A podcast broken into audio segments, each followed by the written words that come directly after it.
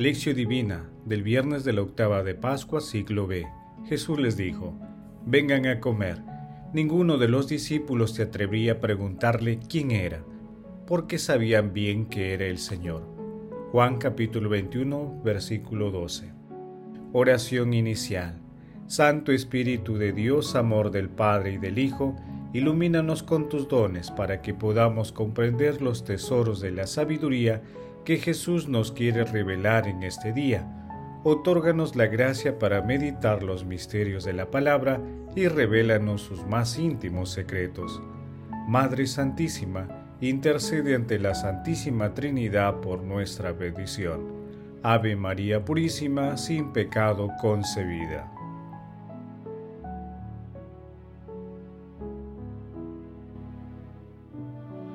Paso 1. Lectura.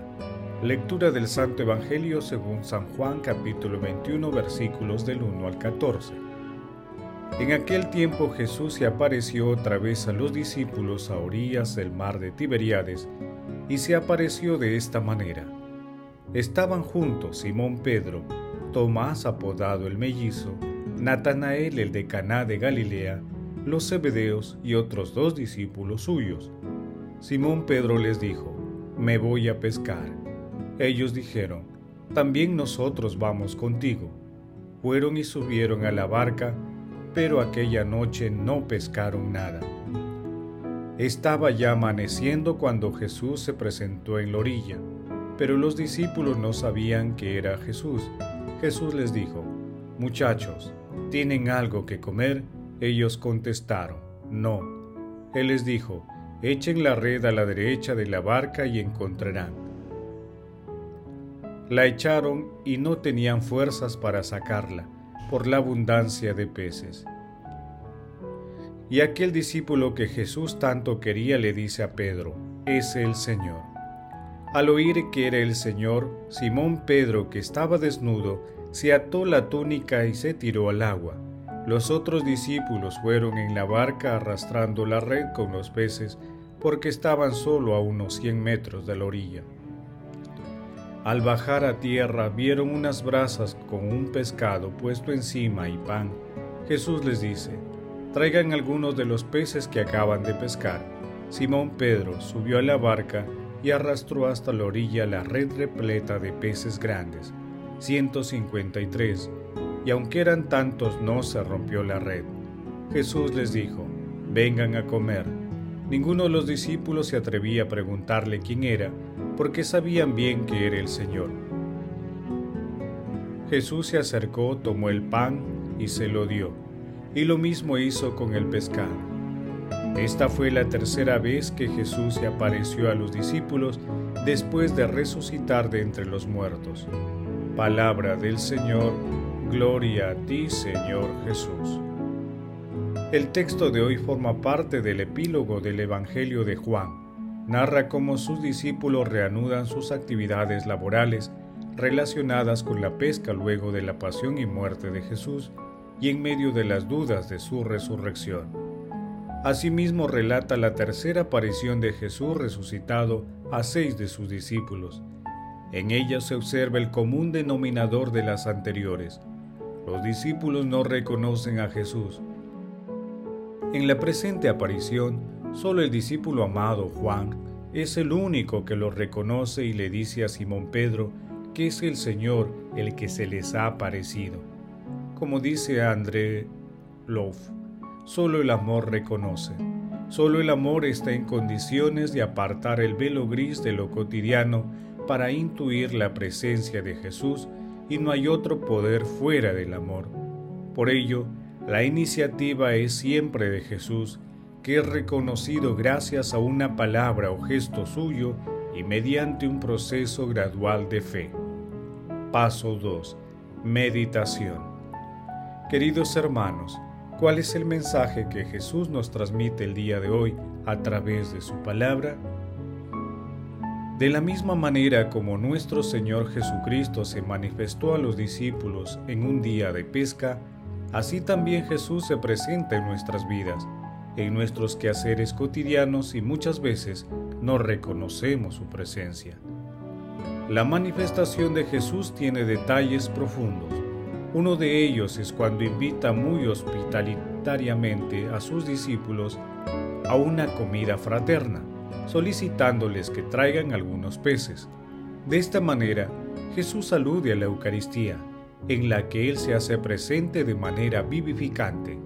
También es una invitación a compartir nuestros dones espirituales y materiales con las personas más necesitadas. Invitación en la que Jesús tiene la suprema iniciativa. Al igual que los apóstoles, el mundo también tiene serias dificultades para reconocer a Jesús. Por ello promueve ideologías de muerte y desprecia la vida y el núcleo que la genera, que es la familia. Ante este panorama es menester que nos mantengamos firmes, dependiendo la vida desde la concepción hasta la muerte natural. La familia fundamentada en el sacramento del matrimonio, la educación de la niñez y la adolescencia basada en principios cristianos, en otros valores. Queridos hermanos, reconocemos a nuestro Señor Jesucristo en nuestras vivencias diarias, especialmente en estas crisis sanitarias. ¿Somos confiados y desafiantes como lo demostró Pedro? ¿Somos hospitalarios con las personas que están pasando tribulaciones? Que las respuestas a estas preguntas nos ayuden a descubrir los maravillosos misterios de Jesús resucitado. Jesús nos ama. Paso 3. Oración. Padre eterno, Dios Todopoderoso, que por el misterio pascual ha restaurado tu alianza con los hombres, concédenos realizar en la vida cuanto celebramos en la fe Amado Jesús, te pedimos que nos acompañe siempre, especialmente en estos difíciles momentos y en aquellas ocasiones en las que nuestro trabajo es arduo y estéril, para que nunca perdamos la fe en tu amor y misericordia. Amado Jesús, te pedimos por quienes rigen los destinos de las naciones, para que cumplan su misión con espíritu de justicia y con amor para que haya paz, salud y concordia entre los pueblos. Amado Jesús, que los enfermos, los moribundos y todos los que sufren encuentren consuelo y alivio en tu gloriosa resurrección. Amado Jesús, que podamos celebrar tu santa resurrección con tus ángeles y tus santos, y que nuestros hermanos difuntos que encomendamos a tu misericordia se alegren también en tu reino. Madre Celestial, Madre de la Divina Gracia, Reina de los Ángeles, intercede ante la Santísima Trinidad por nuestras peticiones. Paso 4. Contemplación y acción. Contemplemos a nuestro Señor Jesucristo con un escrito de André Louf. En el caso de los apóstoles, pocos días después de los acontecimientos de la Pascua y las primeras apariciones de Jesús resucitado, en cuanto se desvanece su figura luminosa, recobra su lugar la vida ordinaria. Los horizontes de Galilea aparecen cerrados para siempre y el lago recupera su aspecto sin esperar ya nada. A Pedro le vuelve el deseo de pescar y los otros discípulos le siguen y repiten el ritual monótono que ya sabían de memoria. La barca lanzada al agua, la red desplegada, echada a la luz de la antorcha, la larga espera que deberá revelarse vana cuando el alba blanquee la cesta de las colinas. Todo se ha desarrollado ordinariamente, una esperanza de hombres, una desilusión de hombres, cruelmente triviales. Y sin embargo, Jesús estaba allí. Pero ellos no lo sabían, no se esconde, es perfectamente visible de pie en la orilla. Les dirige también alguna frase, pero hasta ellos llega una voz desconocida que no les recuerda nada. Jesús está muy cerca, ellos también están en contacto con Él, incluso siguen su consejo, pero no lo reconocen.